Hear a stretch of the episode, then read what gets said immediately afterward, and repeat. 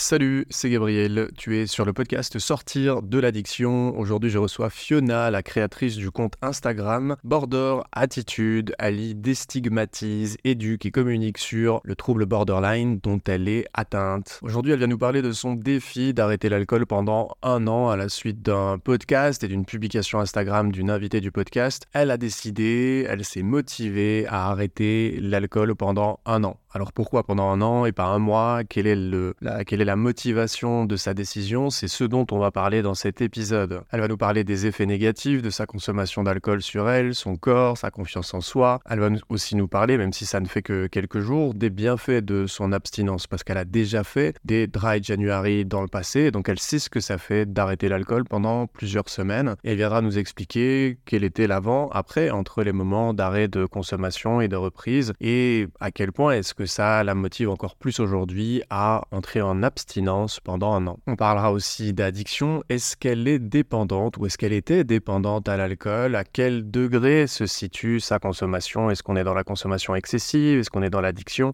Elle viendra nous expliquer ce qu'elle en pense. On parlera aussi de l'influence de l'alcool sur son trouble borderline et sur les symptômes associés. On abordera le sujet de la pérédance et on expliquera pourquoi est-ce que le fait d'écouter des témoignages est aussi utile pour les personnes qui ont des problématiques notamment de santé mentale, des maladies, etc. Ensuite, elle nous expliquera son état d'esprit pour arrêter de boire, dans quel état d'esprit est-ce qu'elle est là aujourd'hui pour réussir son abstinence? Et puis il y a les remarques des gens qui continue à boire, que ce soit dans l'entourage ou les personnes qu'on rencontre, lorsqu'on a décidé d'arrêter l'alcool, on est confronté à des commentaires, des jugements, des remarques, et on discutera de comment réagir face à ces remarques et commentaires. En fin d'épisode, elle nous parlera des outils qu'elle a mis en place pour tenir un an sans alcool, c'est-à-dire est-ce qu'elle fait du sport, est-ce qu'elle fait euh, de la méditation, euh, en l'occurrence, oui, spoiler, mais elle viendra nous expliquer ce qu'elle met en place précisément et peut-être que tu pourras aussi te servir de ce qu'elle met en place. Pour rappel, le podcast est disponible sur Instagram, à sortir de l'addiction. C'est là que je partage les coulisses du projet. C'est là qu'on a l'occasion de discuter si l'envie t'en vient. Pas de panique si je ne réponds pas rapidement, mais je réponds toujours à tout le monde, c'est promis. N'hésite pas à t'abonner sur ta plateforme d'écoute préférée, c'est le meilleur moyen de soutenir le podcast à l'heure actuelle. Sans plus aucune transition, je te laisse en compagnie de ma conversation avec Fio et je te souhaite une très bonne écoute sur Sortir de l'addiction. Salut Fiona, je suis ravi de t'accueillir sur le podcast Sortir de l'addiction. Bienvenue. Salut Gabriel, merci à toi de m'avoir invité, ça me fait très plaisir d'être là. On est dans le dans le mois de janvier, mois de réflexion euh, par rapport à la consommation d'alcool euh, pour, euh, pour pas mal de monde. Euh, c'est le Dry January, janvier sobre. Euh, et mm, en discutant un peu avec toi sur, euh, sur, Instagram ou en voyant ce que tu faisais, j'ai vu que tu t'étais lancé sur un défi d'arrêt de consommation d'alcool. Alors pas, tu vas nous expliquer tout ça, hein, mais pas sur spécial, pas sur un mois en fait, justement pour faire écho et faire le lien avec des conversations que j'ai déjà eues ici sur le podcast et que tu avais suivi aussi, enfin qui faisait partie des échanges qu'on avait eus. Il y a eu notamment Sarah qui est passée sur pas mal d'épisodes, euh, dans, trois, dans trois épisodes où euh, elle, elle a elle expliqué qu'elle n'avait pas arrêté un mois, mais qu'elle avait arrêté euh, tout de suite en, se disant je vais arrêter plus longtemps. Simon, la première semaine de janvier, qui était aussi mon premier invité, expliquait ça, que lui il avait fait il avait pas fait un dry January mais qu'il avait dit bon bah voilà je vais pas m'arrêter juste un mois je vais je vais aller plus loin que ça et, euh, et, du coup, ça amène un peu de, de la, de, de, comment dire, de la matière à réfléchir euh, pour les personnes euh, qui veulent aller plus loin, peut-être que le Dry January, et en fonction de comment ils vont se sentir à la fin du mois, s'ils ont tenu un mois sans alcool ou pas.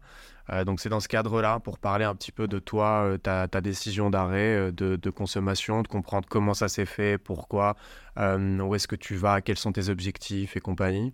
Euh, pour ajouter une pierre de plus à, cette, à cet édifice de réflexion pour celles et ceux qui se posent des questions euh, sur leur consommation euh, d'alcool, tout simplement. Donc ça, c'est pour le contexte. ce que je veux bien pour planter le décor, c'est que tu m'expliques, voilà, c'est quoi ta décision euh, et qu'est-ce qui va se passer maintenant. En tout cas, ben voilà, on est déjà le, le, 13 janvier aujourd'hui. Euh, mais voilà, à partir du 1er janvier, qu'est-ce qui s'est passé, vers quoi tu te diriges?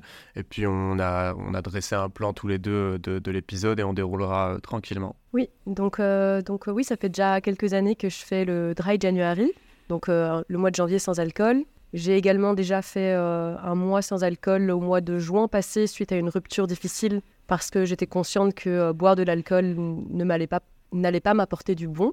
Et là, ben, pour être honnête, de façon assez spontanée, puisque ça, la décision est apparue dans ma tête euh, de mémoire le 17 décembre 2023. Je me suis dit, euh, à l'approche de ce Dry January, euh, pourquoi ne pas faire un an sans alcool donc en l'occurrence, c'est une publication de justement de Sarah. Donc suite à ton podcast, je suis tombée sur, sur Sarah et son compte Instagram et j'ai bêtement vu un, enfin bêtement, j'ai vu un de ses posts qui expliquait comment elle a fait un an sans alcool et ça m'a ça m'a boosté. Je suis quelqu'un qui adore le challenge, qui adore le défi, qui est assez euh, déterminé dans la vie de tous les jours et assez fonceuse.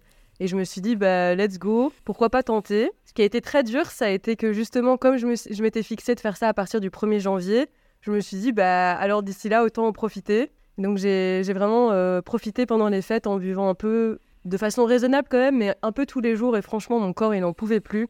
J'avais hâte d'être enfin le 1er janvier pour arrêter de boire. Et donc là, bah, la décision a été actée. Ce qui m'a aidé, c'est d'en parler à ma communauté aussi, à tous mes proches. Et, euh, donc là, ben voilà, ça fait donc euh, déjà plus de un, peu, moins de deux semaines que j'ai arrêté de boire. Et l'idée, c'est de ne pas boire une seule goutte d'alcool de toute l'année 2024. Et puis on fera le topo le 1er janvier 2025 de qu'est-ce que je fais. Pour le moment, c'est un CDD. Ensuite, on verra. Excellent. Euh, belle formule. Ouais, du coup, l'épisode, le, le, numéro de l'épisode, c'est l'épisode 30 avec Sarah, où elle, euh, le titre, c'est euh, Mon bilan après un an sans alcool. C'est un épisode qui a super bien marché proportionnellement à, à, d'autres. Enfin, il fait partie des, des, épisodes les plus écoutés. Et je pense que c'est suite à celui-là que, que, enfin, c'est de celui-là dont tu parles, quoi, autour de cette communication-là. ok, je vois. Donc, tu avais déjà fait des euh, des, des, mois sans alcool à l'époque. Euh, je comprends le mois de juin, euh, la situation difficile et peut-être pas l'envie de, de voilà, d'un point de vue émotionnel et avec tout ce que l'alcool pourrait provoquer comme, comme problématique supplémentaire à une situation difficile. mais les, les, en dehors de cette situation difficile, les autres janvier sans alcool, c'était quoi la décision? C'était quoi l'état d'esprit? Tu as découvert ça comment? Alors, Comment j'ai découvert ça? Je pense via euh, les médias, tout simplement, avec euh, ce qu'on entendait déjà à propos du Dry January. D'ailleurs, ce qui est assez marrant, c'est que ce qui revenait tout le temps, c'est Mais c'est pas le mois de février sans alcool C'est vraiment la phrase systématique qu'on m'a à chaque fois dit. Mais c'est en Belgique, ça. On a la tournée minérale. Euh. Ouais, je sais pas, c'est ce qui revenait tout le temps. Mais parce qu'en Belgique. Oh, mais toi, tu es, toi, es, française, du coup, tu es originaire de France. Et tu vis en Belgique, à Bruxelles. C'est ça.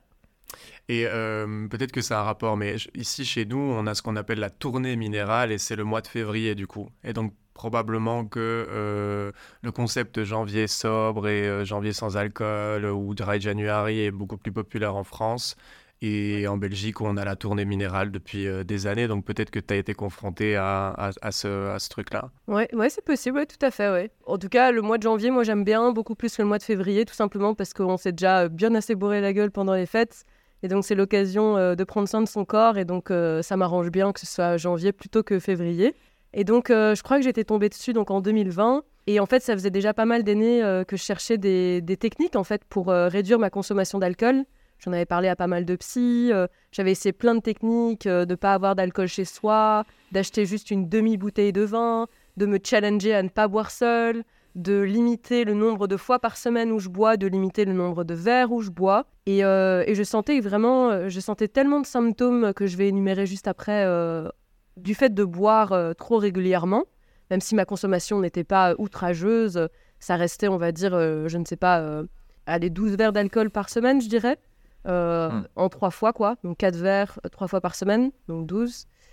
mais c'était beaucoup. Et pour moi, pour mon corps, je le sentais. Et donc euh, est venue, euh, je crois, assez naturellement, et parce que je suis quelqu'un qui adore les challenges, l'envie de faire euh, le Dry January, donc une première fois en janvier 2021.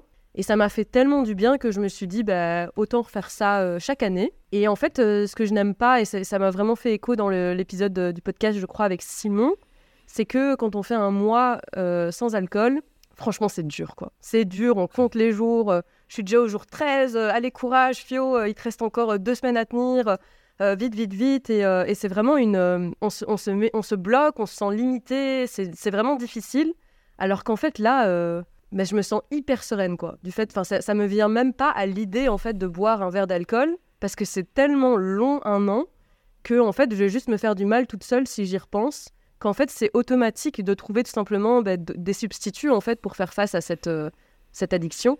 Euh, parce que c'est vraiment, comme le disait, je crois Simon, c'est vraiment un, mode de vie qui diffère et une envie réelle de d'évoluer, de changer, d'accueillir ses émotions, d'y faire face, plutôt que de les anesthésier.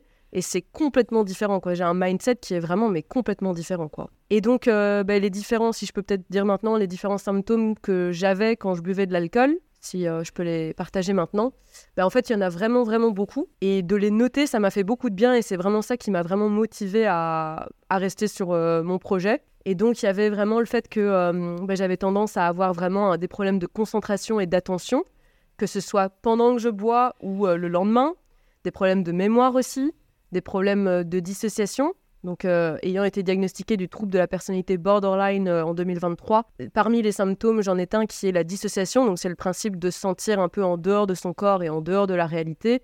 Et ça, c'est un symptôme qui, pour moi, est amplifié lorsque je bois de l'alcool au moment même et même de nouveau euh, les jours à venir.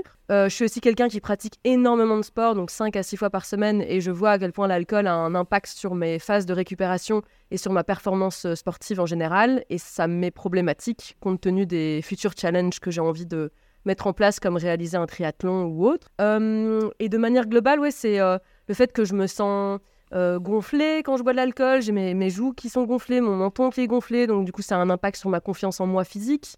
Euh, la manière, mon sommeil qui n'est pas récupérateur, je me réveille 5-6 euh, fois par nuit, je me réveille avec peu d'énergie. donc il y a l'argent aussi, même si honnêtement c'est pas ça le plus important.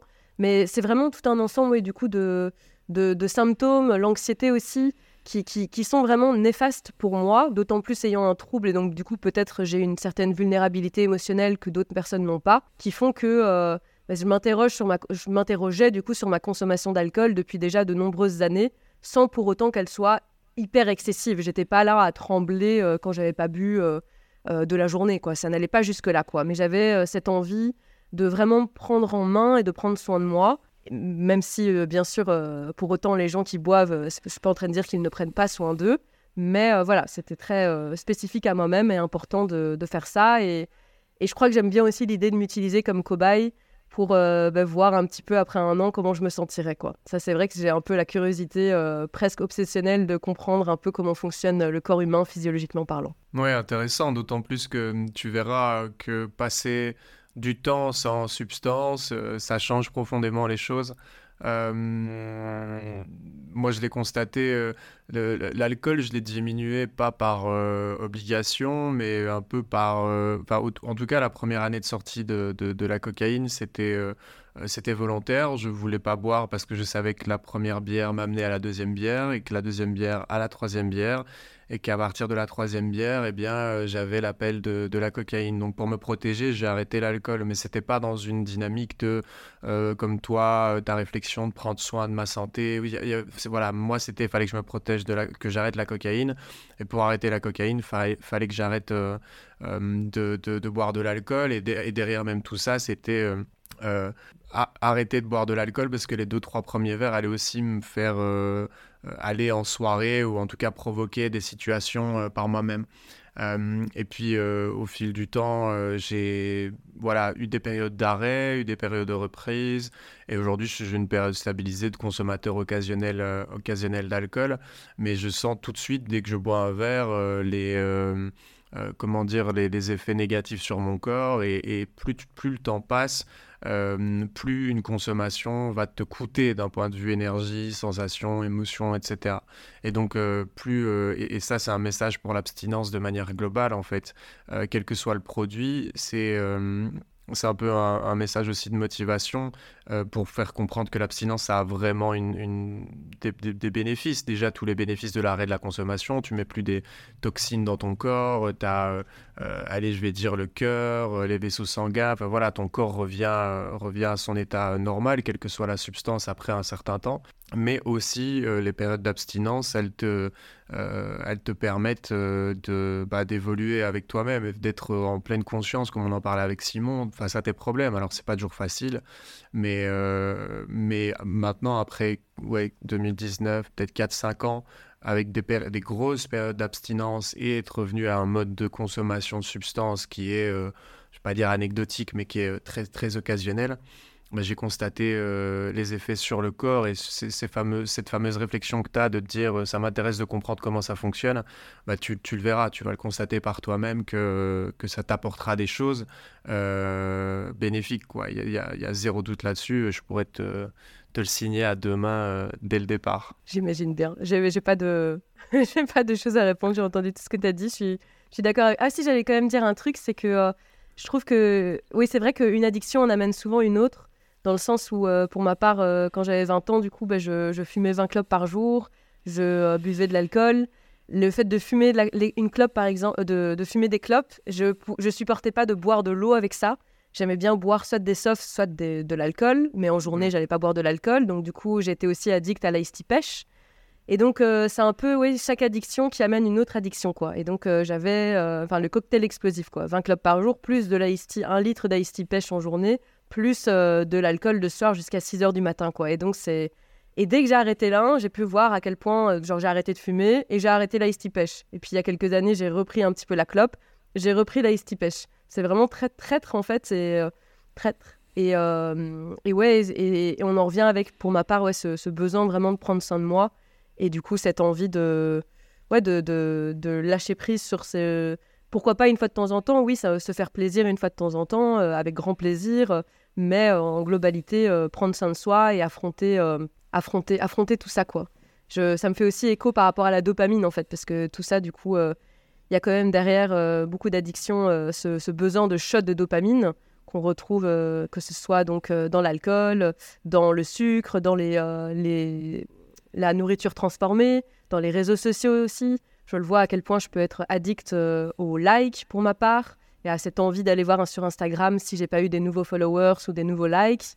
Et, euh, donc l'idée euh, que j'aime bien, c'est de, d'effectuer un peu une, sorte de détox dopamine pour essayer de réduire euh, le temps devant les écrans, le, voilà, de réduire toute, toute, tout shot de dopamine et pour réapprendre à apprécier les moments plus calmes de la vie, comme bah, contempler, comme être en nature, comme passer du temps avec ses proches, avec ses animaux, euh, et prendre plus le temps, quoi, et arrêter d'être dans cette vie euh, hyper active euh, avec ce besoin constant de, dopamine. Puisque en fait, c'est ça au fond, l'alcool, il est là pour, pour nous, il est là pour, c'est une béquille en fait pour nous aider à anesthésier, comme je disais, les émotions, pour ne pas y faire face. Et comme les films et les séries et Netflix d'ailleurs aussi, c'est vraiment une manière de ne pas réfléchir, pas faire d'introspection et de recevoir euh, des hormones sécrétées hyper facilement, vite fait, bien fait. Ouais, il y a deux notions en fait. Il y a la notion et de plaisir et la notion un peu d'anesthésie, euh, c'est-à-dire que euh, dans, dans, dans, dans l'addiction, pour schématiser, le, le,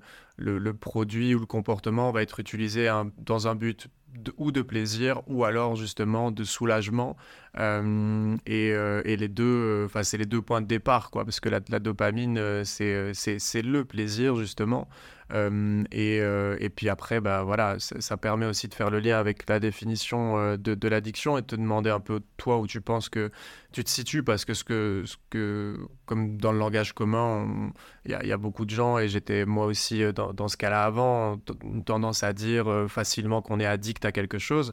mais l'addiction, on est sur une, sur une vraie maladie, il y a une, définition, donc c'est l'incapacité de, de, se contrôler l'incapacité d'arrêter un produit ou de consommer un produit un comportement euh, sans, euh, enfin, en connaissance de cause euh, des conséquences négatives que cela a sur soi. Donc il y a vraiment cet aspect et de la conscience et de la, la perte de contrôle et de l'incapacité à arrêter malgré, malgré les connaissances des, des conséquences négatives.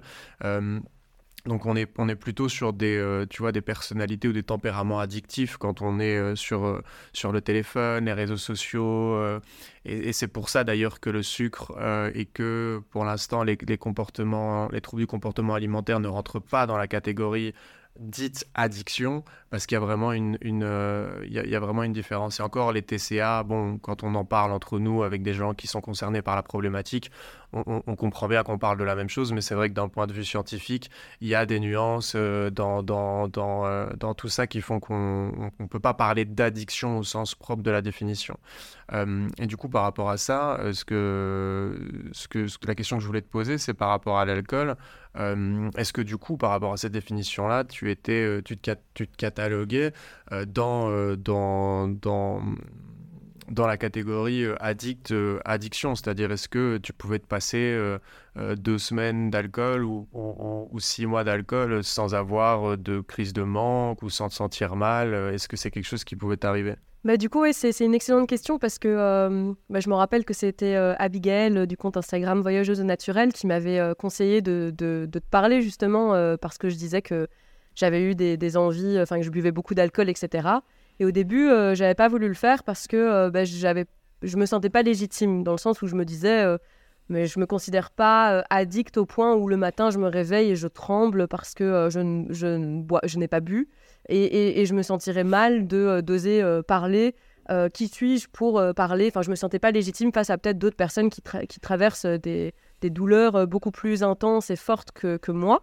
Et puis finalement, je me suis remis en question en me disant que euh, peut-être, oui, peut-être qu'en effet, euh, je ne suis pas addict, je n'étais pas addict au point d'avoir besoin de mon verre d'alcool euh, tous les jours ou de trembler. J'ai toujours su me débrouiller sans alcool. Le mois sans alcool pendant un mois à chaque fois en janvier était ok physiquement. J'étais pas mal par rapport à ça. Mais quand même, je pense que oui, pour moi, il y a une forme d'addiction. À partir du moment où je suis chez des amis et que je vérifie qu'il y a de l'alcool, qu'on n'est pas en manque, quitte à en acheter plus pour être sûr qu'il y en ait assez pour moi, de regarder, euh, pour ma part, j'aime pas trop les bières, donc c'est plutôt le vin, de regarder combien il y a de bouteilles de vin pour être sûr que j'en ai pour moi, ou euh, d'être au restaurant et alors que je bois un verre de vin en mangeant, j'avais tendance à être stressée parce que je voyais mon verre se vider. Et j'étais là, vite, vite, vite, il faut que j'appelle le serveur pour être sûr d'avoir toujours un verre de vin pendant que je mange, parce que mmh. j'adore manger et boire du vin en même temps. Euh, tout ça, pour moi, c'est une forme d'addiction le fait de devoir me limiter et de devoir à chaque fois, pendant un an, je crois j'ai fait ça, de me dire chaque, chaque week-end, je me disais, OK, cette semaine qui arrive, quel jour je bois et quel jour je ne bois pas, j'ai le droit à trois jours, je me fixe quel jour, et je n'ai pas le droit de boire seul, par exemple. De devoir me structurer de, cette manière-là et de me demander, ça me demandait une grande rigueur, tout simplement parce que, parce qu'on me l'a dit, hein, on m'a dit, mais c'est bon, Fio, euh, lâche-toi la grappe et juste bois quand on a envie. Mais moi, si je bois quand j'en ai envie, je bois tous les soirs parce que ça désinhibe mon cerveau, parce que je suis moins angoissée, parce que j'arrête de réfléchir à, euh, plein de trucs, parce que mon cerveau est souvent en général à avoir beaucoup d'idées. Donc, euh, donc oui, pour moi, clairement, et je l'assume tout à fait, et pour moi, c'est tout à fait OK. C'est une forme d'addiction. Je sais que c'est spécifique aussi aux troubles borderline. On a tendance à avoir euh, des addictions, à pouvoir se sentir vivre. Donc, donc voilà, je sais aussi d'où ça vient. C'est quand même quelque chose qui est rassurant. Euh, et, le mieux à faire, du coup, mais ça n'engage que moi, bah, c'est de, faire face, en fait. Enfin, ça, c'est peut-être vraiment mon, côté très orienté solution et tout ça, qui est, euh, il y a un problème, bah, on va aller euh, l'investiguer en détail et on va essayer de comprendre ce qui se passe. Et on va essayer, on va pas forcément y arriver du premier coup, mais on va tout faire pour régler le problème de fond, quoi. Mmh, intéressant. Euh, super intéressant, ouais, le, trouble de la personnalité borderline comme le trouble de la personnalité euh, bipolaire sont des, euh, des troubles, euh, des troubles qui ont une forte prévalence de, enfin des comorbidités, comme on appelle ça, euh, d'addiction. Euh, donc, est-ce que l'addiction est une comorbidité du trouble ou l'inverse? Bon, ça c'est c'est la question, mais il y, y aurait, selon les chiffres, etc., on est aux alentours de 40 à 50 de, de, personnes qui ont un de ces troubles-là et qui sont qui sont concernées par l'addiction. donc c'est bon en, résumant, donc c'est pas du tout scientifique, mais euh, on, est plus ou moins sur une personne sur deux qui, qui sont concernées par les troubles du comportement addictif euh, quand on présente un trouble euh, borderline ou, ou, ou, bipolaire. Donc c'est c'est comment dire, c'est pas étonnant d'une certaine manière, ou en tout cas tu serais pas une exception, euh, tu vois, et comme tu le disais, c'est, c'est, euh, il y a, y a euh, pour plein de raisons, et sur, sur le trouble de borderline, comme tu disais, c'est le, la recherche de, de, la sensation, de l'excitation, de vivre des émotions, de vivre d'avoir des sensations fortes, qui sont des choses qui sont présentes chez d'autres personnes qui ne, qui ne présentent pas de troubles, évidemment, il y a des personnalités qui sont plus, tu vois, dans la conduite à risque, malgré l'absence d'un trouble.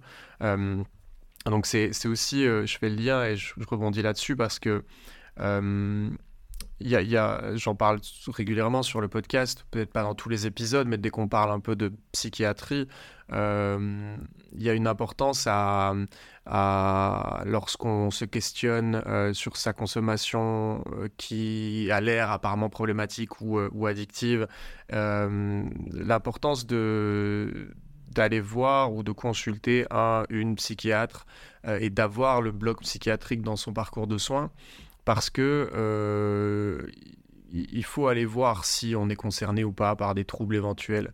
Euh, parce qu'il y a beaucoup de gens qui vivent avec des troubles sans le savoir. Toi, c'était l'année passée que tu as été, euh, comment dire, diagnostiqué borderline. médicale, ouais.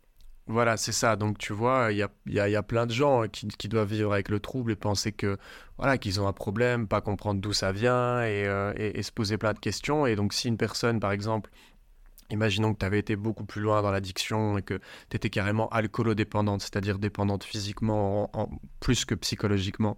Euh, euh, à, l'alcool, euh, bah, tu aurais pu aller voir tous les addictologues du monde et tous les, tous les psychologues pour traiter ton problème, problème d'alcool. Si tu n'avais pas, si pas eu toutes ces infos sur le trouble, bah, tu t'aurais peut-être continué à te prendre les pieds dans le tapis ou pas compris pourquoi tu n'arrivais pas à t'en sortir.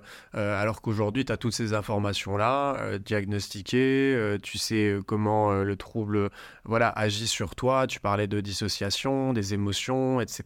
Tu as plein de choses que mis en place dans ta vie par rapport à ce trouble-là. Donc l'alcool est une étape qui va être on va, enfin, je veux dire plus facile, euh, tu as, un meilleur cadre, tu as des meilleurs, dans des meilleures dispositions pour pouvoir réfléchir à ça et mettre en place des choses. Donc, ce que je voulais dire, c'est la partie psychiatrique est importante quand on, euh, quand on réfléchit euh, à, euh, à l'addiction, au, au, comportement ou aux substances, pour ce genre de raisons-là. Et si jamais il n'y a rien, bah, c'est très bien et tant mieux.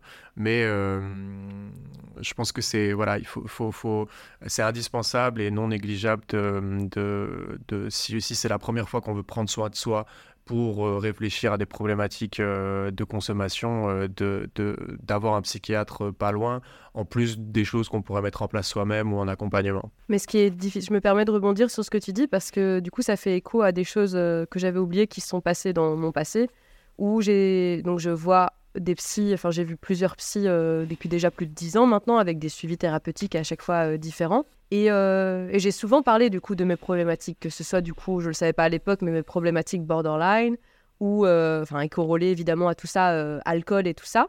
Et en fait, je me rends compte que c'est souvent minimisé. donc que ce soit mes symptômes borderline ou que ce soit... J'étais consciente en fait déjà à l'époque d'avoir une consommation trop excessive selon moi de l'alcool. Et c'est même pas tant que ça la consommation, comme je disais, c'était surtout cette envie de toujours vouloir plus d'alcool, plus régulièrement où je voyais qu'il y avait un problème et je voyais que j'étais obligée de me fixer des limites parce que si je n'en fixais pas, j'allais boire trop régulièrement et alors avoir, une, comme tu dis, une alcoolodépendance.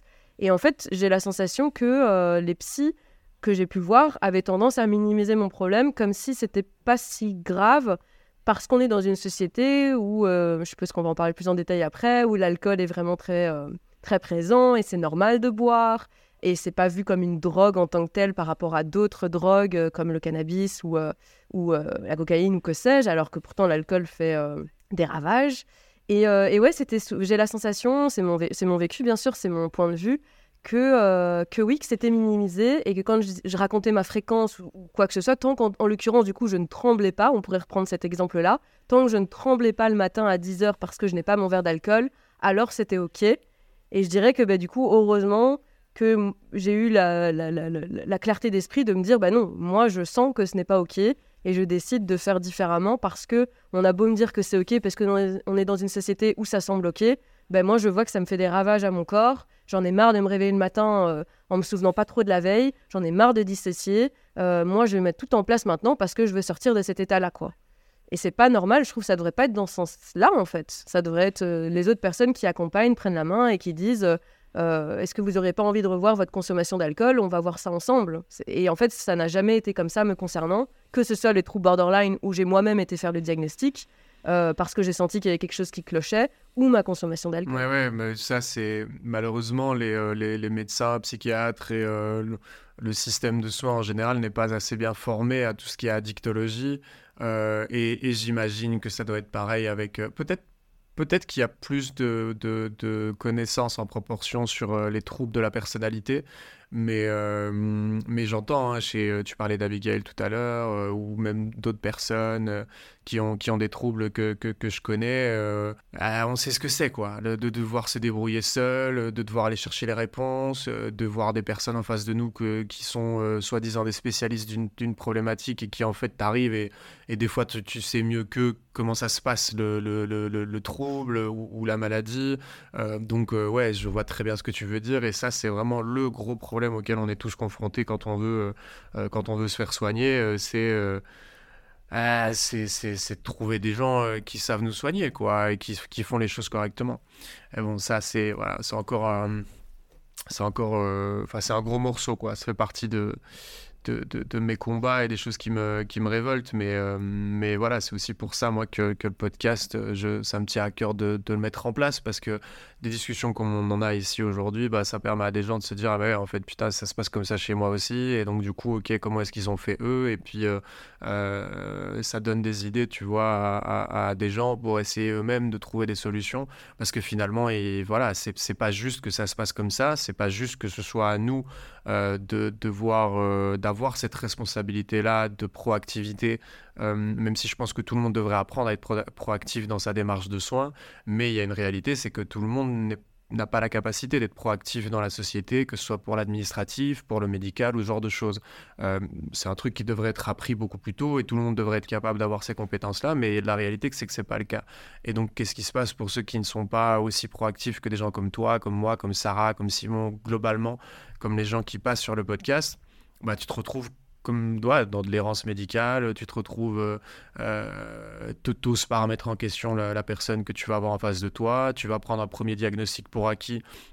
Tu vas voir, je suis sûr, hein, même moi, je vais voir 10 psychiatres, ils vont me dire 10 fois des choses différentes et ils vont me trouver des trucs au bout du compte. Au bout du dixième rendez-vous, ils vont me trouver des trucs et donc ça prouve bien que voilà qu'il faut qu'il faut à la fois s'écouter et se servir de guide euh, du monde médical, mais qu'en même temps, euh, bah voilà, tu vas pas toujours tomber sur des gens euh, qui qui sont qui sont assez formés ou assez informés et des fois clairement, bah tu as des gens qui sont pas du tout compétents, mais comme dans tous les métiers quoi. Ouais, c'est pour ça que je pense que du coup le des témoignages, en fait, quand je t'écoutais euh, parler, c'est vraiment le terme qui m'est revenu euh, dans la tête, c'est le mot témoignage, comme quoi avoir un suivi thérapeutique, euh, c'est génial et c'est hyper important et c'est vital, mais ce sont vraiment les témoignages qui vont, bah, qui, vont, qui vont faire beaucoup. Enfin, en tout cas, me concernant, comme je disais, c'est vraiment le témoignage de Sarah qui a mmh. fait que j'ai pris cette décision. Et de manière globale, c'est vraiment le fait d'entendre d'autres personnes passer par la même chose que nous et qui vont mieux et qui sont plus stables, qui est très motivant et très inspirant et qui permet de se sentir compris, moins seul, euh, guidé, rassuré. Et, c'est ouais, bien sûr. chouette. Et ça, c'est le principe de la pérédance. Euh, je ne sais pas si tu connais le concept ou tu en as déjà entendu parler, mais euh, c'est le principe que les, les groupes de parole utilisent depuis des décennies maintenant. c'est l'échange entre pairs, quoi. Donc P-A-I-R. donc c'est P-A-I-R-aidant, père aidant. Euh, c'est-à-dire, c'est des personnes qui vont euh, partager ou mettre euh, leur expérience de vécu au service d'autres personnes. Et en fait, il n'y a pas besoin d'avoir fait des études ou d'être voilà, d'être diplômé spécifiquement pour être père aidant. C'est, comme tu le dis, simplement le fait d'écouter une autre personne qui a traversé la même chose ou des choses semblables à ce que à qu'on a vécu, bah, pour toutes les raisons que tu as évoquées. Et tous ceux qui écoutent le podcast le font pour ça. Moi, le podcast existe aussi parce que le témoignage m'a aidé.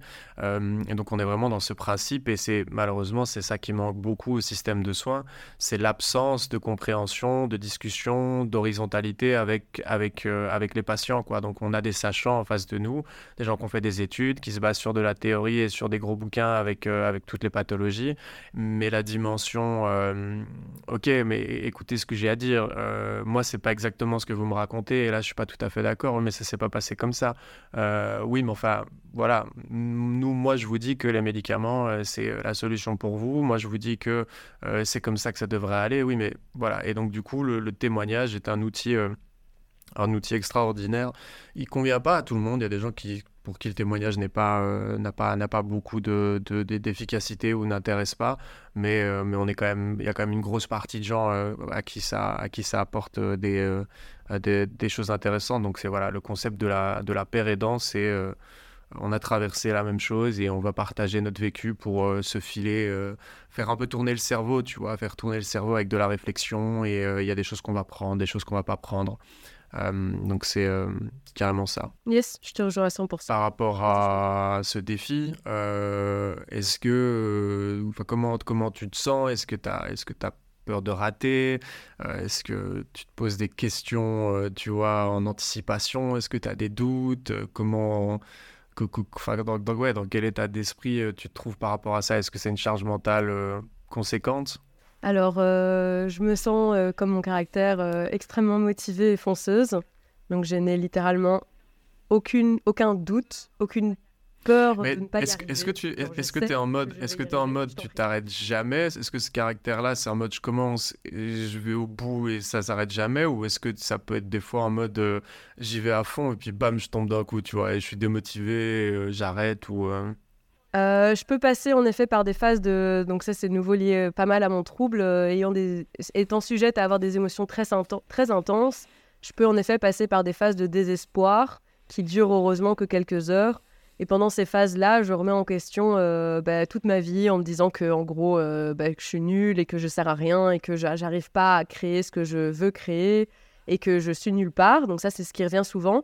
Mais avec le temps, j'ai réussi à accepter ces moments-là et à ne surtout pas euh, prendre de décisions impulsives pendant ces moments-là. Et donc j'attends littéralement que ça passe. Donc en général, je sais qu'un euh, de mes besoins primaires n'est pas respecté à ce moment-là, donc euh, que j'ai besoin de dormir ou manger, en l'occurrence en général, ou méditer. Et donc je vais littéralement mettre mon mode de pensée en mode off et je vais me concentrer sur mon besoin primaire en m'interdisant de réfléchir, entre guillemets. Et une fois que le besoin primaire est respecté, en général, je me sens mieux, donc ça dure pas trop longtemps. Et comme je disais, j'ai vraiment appris à comprendre et à savoir quels étaient mes besoins. Et donc avec le temps, je sais de mieux en mieux exactement quels sont mes besoins, comment les respecter, quoi faire, et les verbaliser à mes proches et fixer mes limites, tout en prenant en considération évidemment autrui et en trouvant des compromis. Et donc du coup, euh, ouais, par rapport à l'alcool, je crois que là, il n'y a même pas eu une seule fois, j'ai même pas eu... la seule peur que j'ai, c'est trop bête, c'est que... Euh, qu'à un moment j'oublie que je fais, je fais ce, challenge et que sans faire exprès je boive ou que quelqu'un me, me, mette de l'alcool dans la bouche. Ouais, ça c'est trop bête, mais voilà, ça c'est ma peur. Euh, mais bon, c'est débile et bien sûr, du coup, euh, ça ne compterait pas entre guillemets parce que j'ai pas fait exprès, quoi. Mais sinon, ouais, je me sens euh, ouais, hyper motivée et surtout bah, très inspirée. J'ai contacté plusieurs personnes là. Il y en a un qui a écrit un livre d'avoir Baptiste. Euh, d'avoir trinqué. Baptiste Mullier. Donc je l'ai contacté sur. Baptiste Mullier. Ouais. Qui a écrit. Euh, d'avoir trop trinqué, ma vie s'est euh, arrêtée. son livre, c'est. Ouais. Donc je l'ai contacté lui, mais par hasard, parce que j'ai vu une vidéo de lui mm. sur Instagram. Et je l'ai contacté en lui disant que c'était très motivant et que ça me boostait dans mon propre challenge d'un an sans alcool. Et le fait qu'il me réponde et qu'il me dise Bah oui, go for it, c'est génial, et n'hésite surtout pas si tu as besoin de conseils. Et pareil avec quelqu'un d'autre dont j'ai oublié le prénom ben, en fait, c'est hyper motivant et, je crois que ce que j'ai comme sensation, c'est que c'est un peu comme si ça va m'ouvrir un peu des portes, ce challenge. Ça... Avec Sarah aussi, on a proposé de se voir bientôt et je pense que ça va pouvoir me permettre de rencontrer d'autres personnes, peut-être des personnes qui me correspondent plus euh, sur le côté prendre soin de soi euh, d'une façon un peu extrême, on va dire. Et, euh, donc, ouais, j'ai hâte en fait, je suis très curieuse et je suis très positive en fait par rapport à tout ça, de, vraiment je suis très curieuse de voir ce que ça va m'apporter. Donc vraiment aucun doute, aucune peur.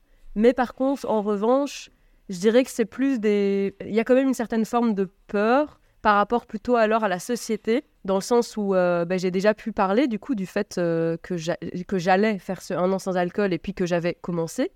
Et il y a un peu comme deux écoles, on va dire ça comme ça. Il y a les gens, bizarrement plutôt mes amis, mes amis je les ai choisis, et bizarrement, tous mes amis, ce sont des personnes qui ont une certaine ouverture d'esprit. C'est pas pour rien que je les ai choisis.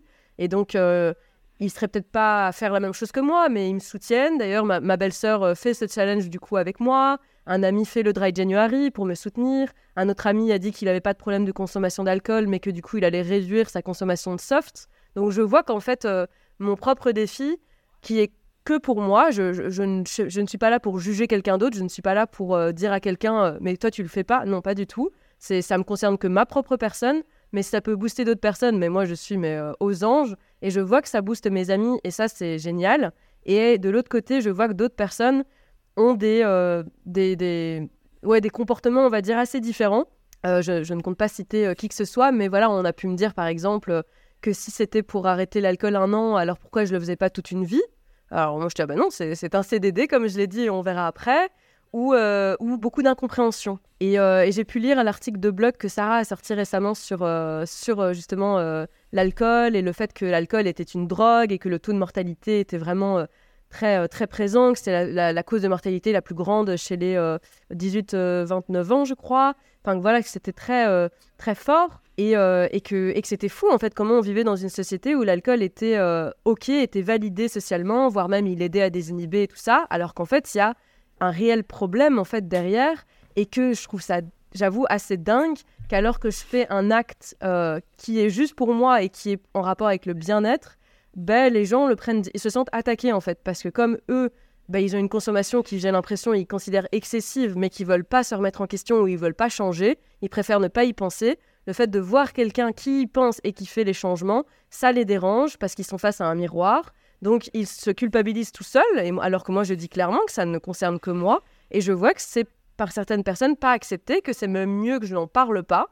Et du coup, bah, vu que moi, je me dis, bah, quitte à faire mon travail, autant continuer, bah, je me dis, bah, alors, je vais en parler encore plus. Quitte à faire face au rejet, quitte à faire face au décalage, autant le faire à 100%, tout comme je le fais déjà avec Border Attitude euh, pour parler du trouble de la personnalité borderline.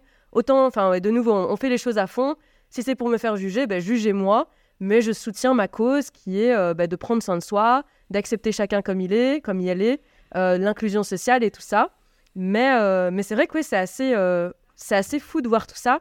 Ma belle-sœur, par exemple, m'a carrément contacté pour me demander de l'aide, pour savoir quoi dire aux gens, parce qu'elle avait du mal à... les gens avaient du mal à accepter qu'elle fasse un an sans alcool. Elle me demandait conseil pour savoir quoi dire. Et on parlait du fait que si tu dis que tu arrêtes l'alcool un an pour une raison spécifique, comme par exemple je vais faire un marathon, c'est mm. ok, c'est validé.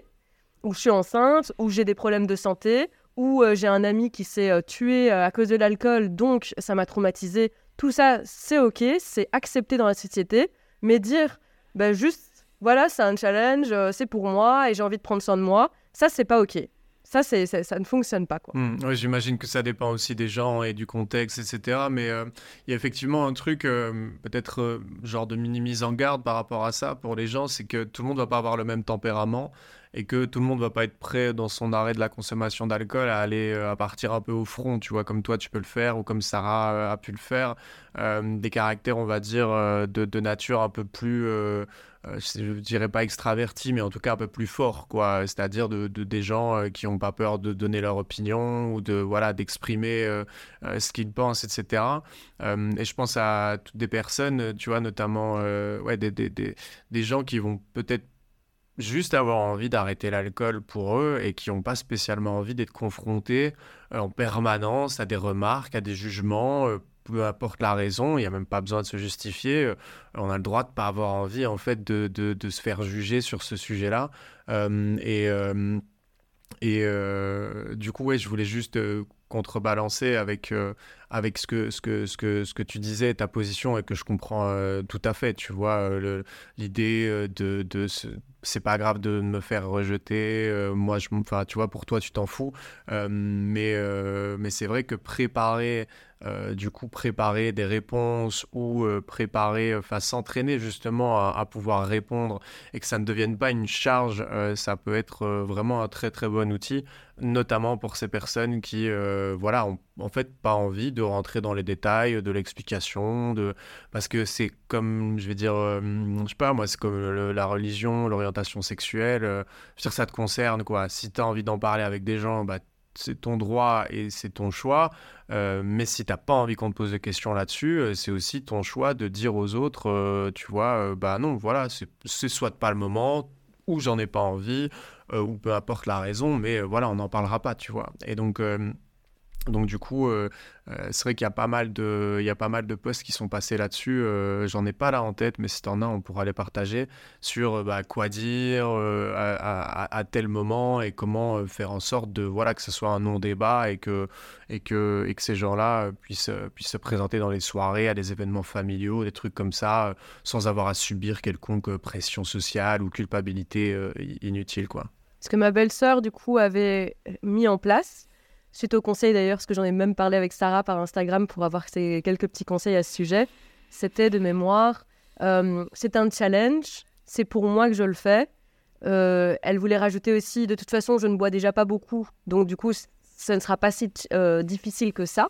Mais voilà, c'est pour moi que je le fais et, c'est juste, ben voilà, pour me faire du bien et pour me challenger. Ça peut être aussi pour accompagner quelqu'un si on est plusieurs, pour être du coup de façon solidaire aussi et euh, pour, euh, pour tester aussi, pour, euh, je pense, pour, pour être fier de soi. C'est aussi, je pense que ça peut être une très bonne raison de, de, de se challenger, en fait, de dire aux autres, ben voilà, même d'oser affirmer, ben voilà, je, je, me demande si j'ai pas un petit problème avec l'alcool et donc et donc, j'ai envie de faire ce challenge pour, euh, pour voir si j'en suis capable, en fait, tout simplement. Ça, je pense que ça peut être une belle preuve, belle preuve d'humilité. je suis d'accord, mais ça, c'est des choses à faire avec l'environnement proche et des gens intelligents, des gens qui ont la capacité de réflexion et de recul, parce que euh, quand tu fais ça avec, euh, avec le tout un chacun, ça, ça, ça, passe pas, quoi. Tu disais justement tout à l'heure que le fait de prendre soin de toi, d'avoir envie d'évoluer et compagnie, et moi, je l'ai vécu pour plein de raisons différentes, mais j'ai vécu un peu ça toute ma vie, c'est-à-dire que j'ai pour une raison ou une autre envoyé une image qui, mettait dans les, qui met dans l'inconfort la personne que j'ai en face de moi.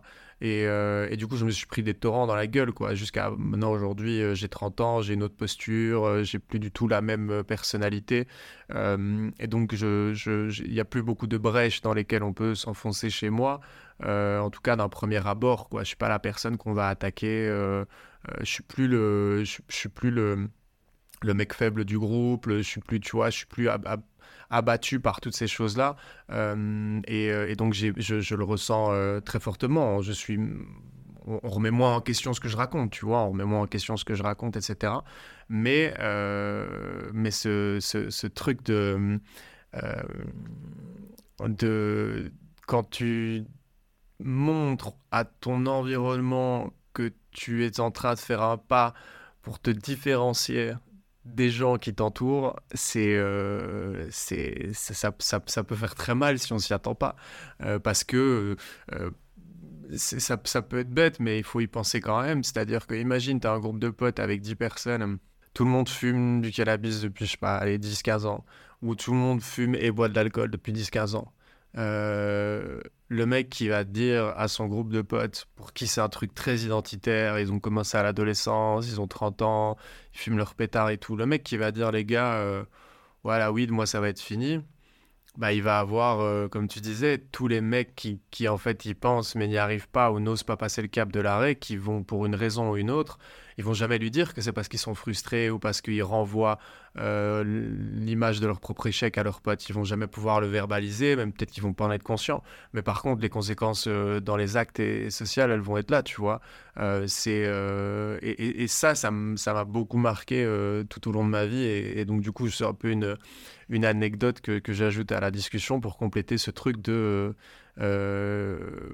si vous devez en parler, c'est comme pour, encore une fois, religion, euh, orientation sexuelle, et ce genre de sujets qui nous sont personnels, faites-le avec des gens euh, intelligents, des gens euh, pas avec n'importe qui, quoi.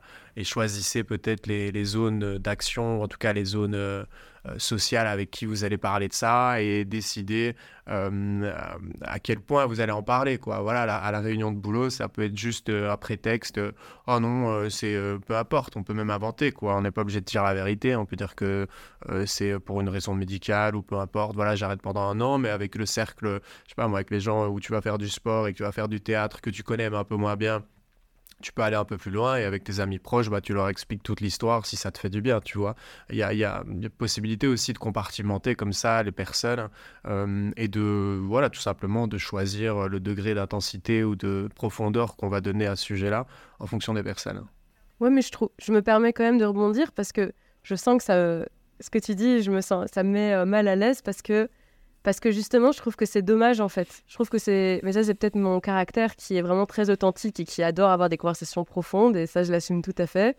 euh, c'est que je trouve ça dommage en fait de devoir, comme tu dis, potentiellement même mentir ou enjoliver un petit peu la vérité ou ne pas rentrer dans les détails avec certaines personnes, alors que ça devrait être quelque chose en fait. Selon, en fait, je n'arrive pas à comprendre que ça ne puisse pas être euh, validé. Pour moi, à partir du moment où je dis je fais un an sans alcool et, j'ai pu le recevoir et j'en suis très contente, la, réponse, la réponse est ah c'est génial, euh, comment te sens-tu par rapport à ça et pourquoi fais-tu cela? Pour moi, c'est ça les, les questions. Et je vois que ce n'est pas ça, du coup, je vois que ce n'est pas accepté. Et je trouve ça dommage, même si pour être honnête, j'attends rien, hein, je n'ai pas d'attente. Quand je le dis, il n'y a aucun souci. Mais je trouve qu'on on ne devrait pas avoir, entre guillemets, à se cacher de ça, parce qu'au contraire, c'est une fierté. Et sachant, quoi qu'il arrive, on le fait pour nous, bien sûr, et pas pour euh, être mis en avant dans la société ou autre. Et mais je trouve ça dommage, du coup. Euh, même si je comprends, bien sûr. Je suis entièrement, je suis entièrement d'accord avec toi. Euh, on devrait pouvoir. Oui, ça, ça, devrait être un non-sujet, mais la réalité, c'est que c'est pas encore possible.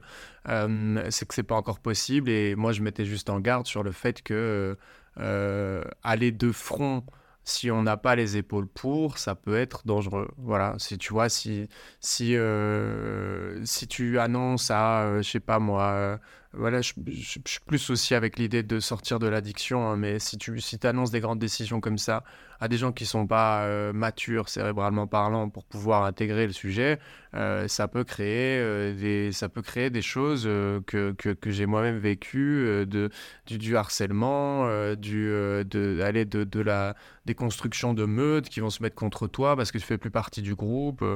Donc euh, c'est pas du tout euh, pour, euh, pour, pour, rentrer dans le négatif que je dis ça, c'est parce que je l'ai réellement vu, constaté ou vécu et que je veux... J'ai souvent tendance, évidemment, quand on parle, on pense à nous et on parle de notre expérience, mais je sais qu'il y a des profils un peu moins, justement, extravertis, un peu moins, tu sais, un peu moins rentre-dedans et, et, franc-parler comme, comme, comme toi ou moi, on pourrait l'être. Euh, mais, mais oui, je te, pas pour, tout, pour tous ces sujets-là, ça devrait être un non-sujet. Après, il y a, au fil des années, pour mon propre bien-être, en fait, j'ai appris à, à, à, compartimenter comme ça. Et, et en fait, c'est pas simplement une question. Parce que moi, j'ai aussi les combats, j'ai aussi cette envie que les choses puissent être comme toi tu les imagines mais j'ai concentré, si tu veux, mes combats aux endroits où j'ai compris que je pouvais vraiment avoir du levier. C'est-à-dire que pour moi, aller dire à des gens qui sont pas prêts de l'entendre, euh, euh, parler de mon histoire à des gens en fait qui sont pas prêts de l'entendre, qui vont de toute façon me juger, qui vont de toute façon avoir des trucs à dire, c'est pas là que je vais avoir une efficacité, c'est pas là que je vais changer la société, c'est pas là que je vais faire avancer les choses. Alors oui, ça va être, je, vais pouvoir, on va pouvoir jouer à celui qui a le dernier mot. De toute façon, une fois que la conversation sera finie, dans leur tête, euh, je serai le connard, ils ont raison, etc. Moi, avec, avec des gens comme ça, je vais dire, j'ai plus, j'ai, plus rien à faire. Euh, et par contre, avec d'autres qui ont, voilà. Euh, peut-être un peu plus d'ouverture, mais qui vont pas spécialement euh, creuser dans le sujet, euh, bah, je vais rester à un certain niveau. Et d'autres avec qui euh, je sais que, tu vois, je peux, je peux en parler, je vais en parler à fond. Et c'est ouais, aussi très personnel, c'est-à-dire que ouais, je mets, je mets mon énergie sur ce sujet-là. même, tu vois, par exemple, avec mon père, je lui raconte pas euh, mon, père boit, mon père est alcoolique, euh, il, voit ce, il, a accès à tout ce que je fais, mais il, il y va pas spécialement euh, il va pas creuser parce que c'est des formats qu'il comprend pas ou pour plein de raisons. Euh, mais par exemple, voilà, avec mon père, je, je, je, rentre pas dans le sujet parce que je connais son avis. Il y a aussi la génération, il y a aussi plein de choses qui sont, qui sont mises là-dedans. Mais avec lui, je ne, je ne, j'essaie jamais de me justifier, j'essaie jamais de, d'expliquer quoi que ce soit. Euh, je lui dis, écoute, toi, de toute façon, c'est comme ça. Et, et, voilà, si tu, veux, si tu te poses des questions et que tu veux comprendre plus de choses, moi, je peux t'en parler, mais, mais, mais, mais, mais, mais, en voyant la manière dont lui réagit etc., euh, ça m'apportera rien à ma vie à faire changer mon, mon, mon, père d'avis, tu vois. Euh, donc, euh, par contre, quand je vais être avec une personne qui, n'a, qui pose des questions et qui s'intéresse, bah là, je vais ouvrir les vannes et, je vais prendre du temps, tu vois. Oui, oui, c'est un peu ce que je fais aussi avec mon trouble. Bah oui, au début, bah je parle très peu et puis je vois en fait qui me pose des questions.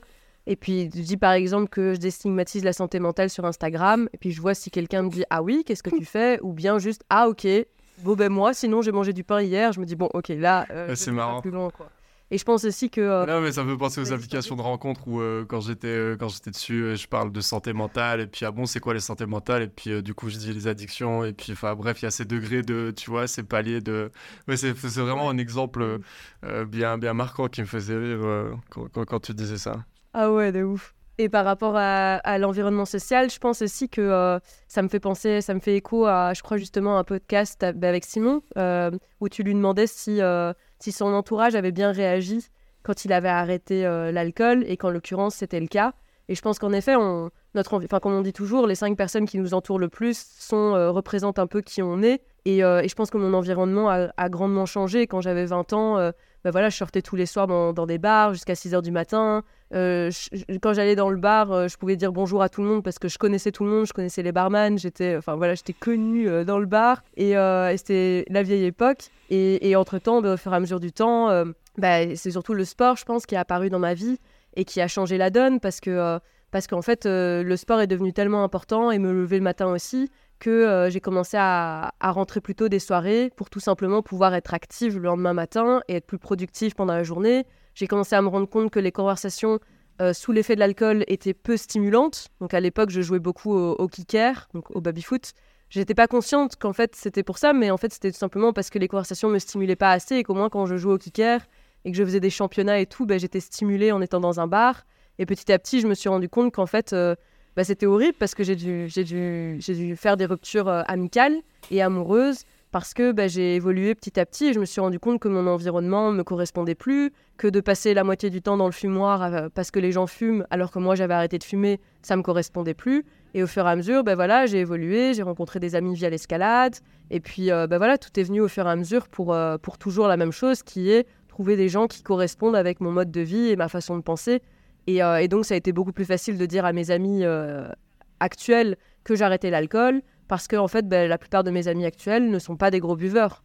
Et donc, c'était plus simple. Je vois. Tu vas t'aider de quoi euh, Est-ce que tu as mis des choses en place, même si tu en as déjà pas mal hein, de, de manière générale, mais euh, spécifiquement, euh, est-ce que, est-ce que tu vas mettre des choses en place pour réussir ce, ce- ce défi? Alors, bon, c'est peut-être la partie où ça va peut-être le moins aider les gens, peut-être, parce que, ben, enfin, ouais, c'est très trash. Moi, j'ai vraiment déci- décidé d'accueillir le tout.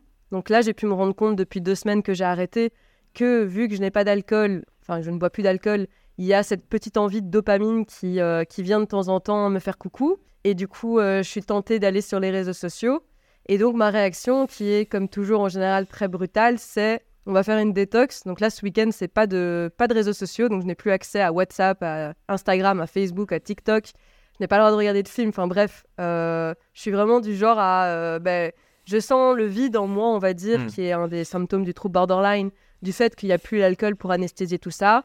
Ben, ma réaction, c'est OK, Fio, on va se mettre sur un tapis de yoga et on va faire euh, des pratiques somatiques, de méditation ou autres pour essayer d'accueillir vraiment cette sensation, d'y faire face de pas chercher à la combattre, de juste de vraiment l'accepter, l'accueillir, euh, la ressentir et, euh, et arrêter d'anesthésier tout ça. quoi. Donc ça, c'est c'est vraiment le, le premier outil que j'ai décidé de, de mettre en place. Ensuite, je pense que dans les moments où je serai un peu plus down, où ce sera un peu plus compliqué, ce sera de regarder des témoignages inspirants, donc d'aller taper sur YouTube. euh, je sais que c'est vraiment quelque chose qui me fait du bien, de de- d'entendre ces témoignages de personnes qui disent, bah voilà, moi ça fait un an. Il y a le fait aussi de compter, mine de rien, c'est vrai que ça me fait, plus, ça me fait du bien. Là, je fais ça un peu tous les jours, genre, euh, ah là, ça fait euh, presque deux semaines demain. Ça, c'est vraiment quelque chose qui, qui me fait beaucoup de bien. Le fait de relire aussi ma liste de toutes les choses, donc j'ai écrit sur une liste toutes les choses, je l'ai fait d'une manière positive, donc plutôt euh, toutes les choses que je veux, que je sais que je peux avoir du fait d'arrêter l'alcool, donc euh, meilleure concentration, meilleur sommeil, mais d'une façon positive, pas euh, qu'est-ce que l'alcool amène de négatif chez moi mais plutôt qu'est-ce que grâce à sans alcool je vais avoir. Le fait de me dire que aussi bah, financièrement c'est toujours un plus, quand même financièrement c'est toujours ça de prix. Le fait aussi de, de remplacer, donc remplacer l'alcool par, euh, en l'occurrence moi j'aime beaucoup les cocktails sans alcool, donc euh, de remplacer par des cocktails sans alcool ou des tisanes euh, le soir, ça c'est aussi quelque chose qui me fait du bien. Et je réfléchis si j'ai autre chose. Le fait, ah oui, ce qui me booste beaucoup, c'est le fait que en plus donc j'ai un trouble, et donc, du coup, je vais pouvoir apporter à ma communauté ça. Peut-être que moi, à mon tour aussi, je vais pouvoir booster des gens à, euh, à diminuer, pas forcément arrêter un an, mais ne serait-ce que diminuer, ne serait-ce que si une personne, grâce à mon retour de témoignage, va diminuer un petit peu sa consommation, bah, déjà c'est super, c'est toujours ça de prix. Donc ça c'est vraiment quelque chose, l'idée de donner l'exemple, c'est vraiment quelque chose qui me booste énormément. Et ouais, je crois que ouais, voilà. c'est pas mal.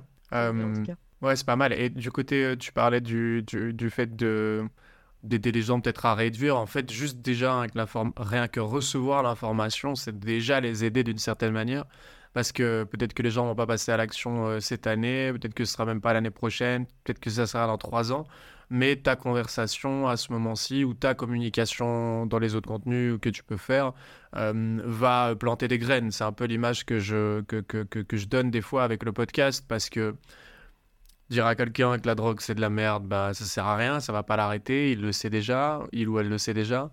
Euh, et euh, par contre, bah, planter des graines euh, via des contenus, via des conversations, des épisodes, via des prises de parole et de multiplier les informations, bah, ça fait que, tu vois, le sujet, la première fois, si tu peut-être pas dans la bonne fenêtre de temps ou les bonnes dispositions pour le réceptionner, réceptionner le message, euh, bah, il y a quand même une, tu vois, une petite graine qui se plante, et puis une deuxième, une troisième, et puis un jour ça germe, et puis ça grandit. Et, en fait, moi, je suis vraiment convaincu que c'est comme ça euh, que, qu'une sortie de l'addiction, pour parler de mon, mon, expérience à moi, mais toi, ça peut être le rétablissement dans, dans, dans, dans, dans la psychiatrie. Euh, toutes ces petites graines-là, en fait, elles sont hyper importantes. Euh, c'est des, des, des, petites étapes à chaque fois, euh, des, petites choses qui viennent s'inscrire dans cette espèce de puzzle mental euh, qu'on peut avoir face à notre problématique. Et je prends aussi souvent l'image de l'inconnu. le rétablissement, enfin l'addiction, c'est une équation avec plein d'inconnus. Le trouble borderline, c'est pareil. Et en fait, pour pouvoir résoudre ton problème, il faut commencer à nommer les inconnus. Et comment est-ce que tu nommes les inconnus? Ben voilà, tu fais des recherches, tu écoutes des trucs, euh, euh, tu te renseignes, tu vas voir des médecins, des psychologues, des thérapeutes. Enfin voilà, tu es dans la proactivité. Et puis au fur, et à mesure de ton parcours, euh, dans la proactivité ou dans la passivité, qui est plutôt écouter les contenus et compagnie, tu vas choper des petites graines comme ça. Et bam, tu vas remplir pas une pièce du puzzle, mais une partie de la pièce du puzzle. Et puis une deuxième partie de cette pièce du puzzle va se remplir plus tard. Et petit à petit, bah, tu commences comme vraiment tu fais, quand tu fais un puzzle sur une table, tu commences à avoir, ah bah tiens, là je remarque que euh, cette partie de 10 pièces bleues, bah, ça serait plutôt à mon avis dans la partie euh, voilà, supérieure droit euh, du, du, truc. Et puis tu vois la pièce plus foncée, ah bah voilà, ça va plutôt être dans ce sens-là. Et tu vois, c'est au, fil du temps, les choses vont commencer à se à se construire comme ça. Donc même si les gens ne passent pas directement à l'action et se disent ah bah Fiona a arrêté euh, pendant un an ou fait son défi, donc moi je vais arrêter aussi. Euh, peut-être que ce sera l'année prochaine et peut-être que si ça se trouve, ils t'auront oublié, mais euh, ce sera bien sur ton discours que, tu vois que ça a changé. C'est comme pour toi avec Sarah, tu vois, tu le disais, tu avais déjà eu cette réflexion, tu avais déjà fait des janviers sans alcool et là cette année, tu as le discours de Sarah qui arrive, la réflexion qui tourne dans ta tête et tu dis bam, je passe à l'action. Bah, derrière, il y a eu toute la construction qui pendant peut-être 2-3 années a fait son travail en, en, en arrière-boutique. quoi. Oui, c'est ça, j'aurais jamais été capable de faire ça il y a quelques années. C'est vraiment euh, quelque chose qui s'est fait au fur et à mesure. Et puis, au-delà de ça, en plus, euh, c'est vrai que moi, j'ai fait ce choix-là parce que, comme je disais, j'ai la sensation que j'avais un hmm. problème avec l'alcool. Je connais des amis ou des, collègues, par exemple, qui boivent vraiment euh, un verre d'alcool une fois de temps en temps. Je ne pense pas qu'ils soient concernés par ce, cette problématique et, c'est propre à chacun. Et, de nouveau, on en revient avec bah, chacun a des besoins différents. Moi, je suis consciente de mes besoins et c'est pas forcément les mêmes besoins que quelqu'un d'autre. Peut-être que pour quelqu'un, par exemple, un an sans alcool, en tout cas pour le moment, ce serait trop dur, ce serait trop compliqué. Et c'est ok, bien sûr, c'est ok. C'est hyper important aussi de prendre soin de soi, de s'écouter. Si vraiment c'est trop dur, bah, voilà, il faut savoir aussi euh, euh, prendre ses combats, quoi, entre guillemets. Je suis pas passée directement par un an sans alcool. J'ai d'abord fait, comme je disais, trois années de suite, un mois. Et donc voilà, c'est de s'écouter, de savoir qu'est-ce qu'on est capable de faire, d'oser tester, de, tester et peut-être même d'échouer, mais c'est pas vraiment. Euh, c'est pas, en fait, c'est juste une expérience, c'est pas un échec. Et de, et de, et de faire, ouais, j'aime vraiment bien l'idée de me dire que l'évolution n'est pas linéaire et que c'est toujours du step by step. Et, euh, et, comme tu le dis si bien, je suis tellement d'accord avec toi pour le côté euh, la petite graine qui est semée, où chacun, chacun et chacune prend des petites infos par-ci par-là et, et, fait son petit micmac, quoi. Ça me parle vraiment beaucoup aussi. Trop bien. C'est chouette. Je sais pas si tu avais quelque chose à ajouter euh, par rapport à, notre discussion. Je pense qu'on est arrivé au bout des, des, sujets. Euh, en dernier, on avait. Enfin, comment tu le vis, mais je pense qu'on en a parlé en fait dans, dans. Ouais, on en a parlé. Euh, je sais pas. Non, je pense que. Non. J'ai l'impression que je, je, réfléchis un peu en même temps, mais, euh, mais non, je pense que c'est good quoi, de vraiment rappeler, de, ouais, de rappeler aux, personnes que, que, oui, que chacun vraiment fait, euh, fait en fonction de ses propres besoins et qu'il n'y a pas. Il y a pas ouais, c'est ça, qu'il n'y a pas de compétition en fait, qu'on n'est pas là pour se comparer ou quoi que ce soit, que cha- chacun a son évolution de vie, qui, a un moment ou un autre et que, que vraiment tout est, tout est ok. Quoi. J'aime vraiment bien euh, rappeler ça, quoi, que, que chacun est, est qui il ou elle est et que tout est ok et que chacun fait euh, à son rythme. quoi. C'est vraiment ça qui est le plus important, je trouve. Et d'arrêter de se comparer. Ouais, je suis d'accord avec toi. euh, je suis d'accord avec toi et ça fait, ça fait aussi écho avec là où, moi je suis arrivé aujourd'hui par rapport à toutes ces histoires de consommation. Euh, et je rebondis là-dessus parce que c'est dans le fait de ne pas se comparer. Parce que tu sais, des fois, j'ai un peu peur de.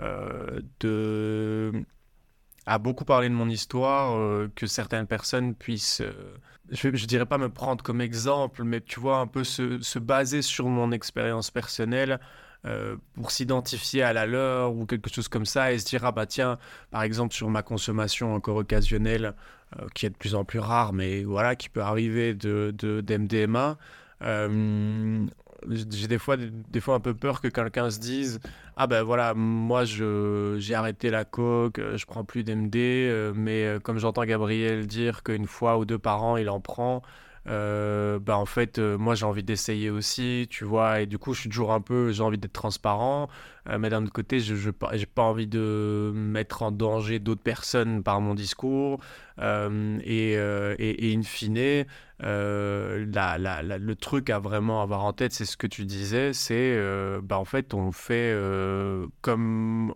on a envie de faire et dans, la, dans une démarche de se faire du bien et de pas se faire du mal quoi.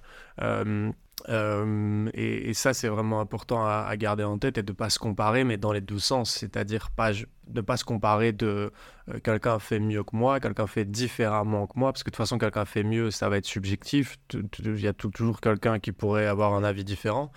Euh, et, comme tu dis, c'est vraiment ça la note, la, note de, fin que tu donnais, c'est le- la priorité, c'est soi et peu importe le, degré d'investissement qu'on va mettre dans euh, un arrêt ou un contrôle de la consommation, l'objectif à la fin, c'est d'aller mieux ou d'être bien dans sa peau, dans sa tête, tout simplement. Donc euh, c'est ça à garder en tête, effectivement.